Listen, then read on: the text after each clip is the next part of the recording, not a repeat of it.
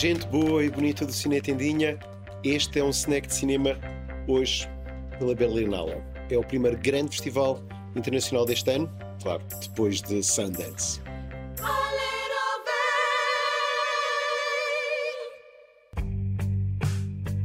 E na sua primeira edição, sem restrições Covid, a imprensa e o público voltaram em força a um festival que não quis nada com filmes de Hollywood.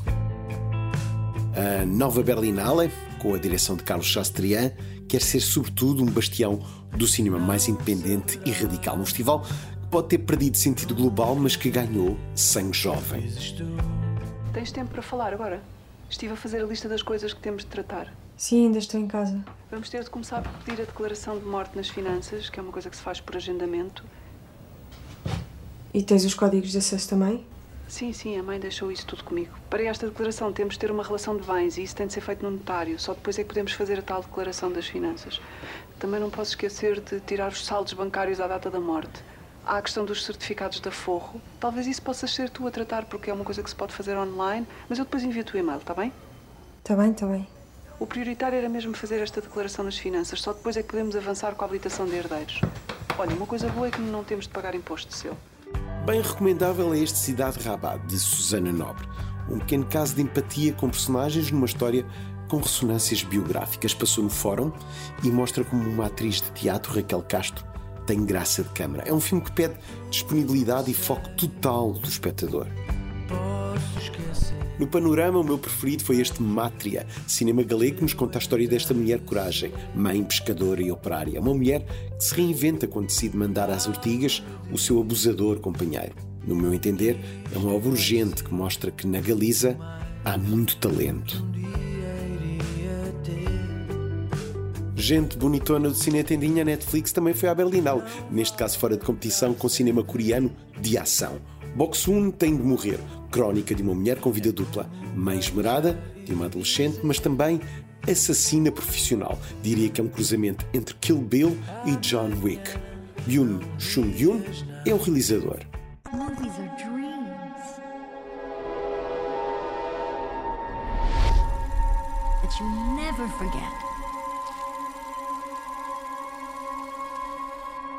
Sammy? Nesta edição número 73, Steven Spielberg foi o homenageado. O cineasta esteve na capital alemã também para abrilhantar uma retrospectiva onde não faltou os Fablemans, filme que se arrisca em breve a ter glória nos Oscars, neste caso na categoria de melhor realização. Ours is the dark house with no lights. O genial Spielberg fica sempre bem nos festivais internacionais. In this family, it's the scientists versus the artists. Sammy's on my team, takes after me.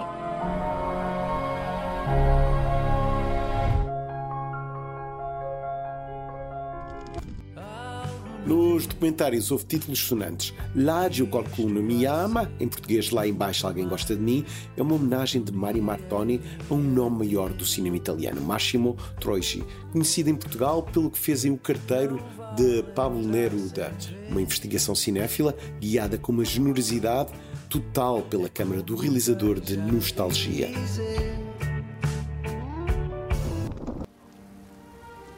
Não sei porque é que não se foi embora. Eu tentei que ela fosse independente, que fosse a vida dela, mas ela vem sempre ao pé de mim. Não consegue viver sem mim. Eu não gosto de surpresas.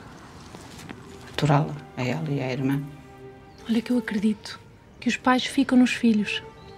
É como se os pais não morressem. A minha mãe parece uma pedra. Não sente nada por ninguém.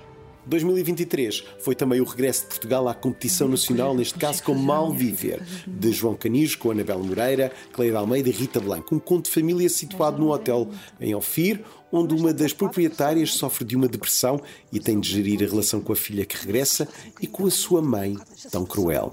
Parar com esse escândalo que estão ali clientes. Hey! Estás sozinha? Sozinho, talvez não faça sentido. Faz parte de um díptico onde cabe também viver mal. O outro lado do hotel, neste caso, Berlim, também o escolheu para a secção Encontros. Ela é bem bonita. Imprime bem.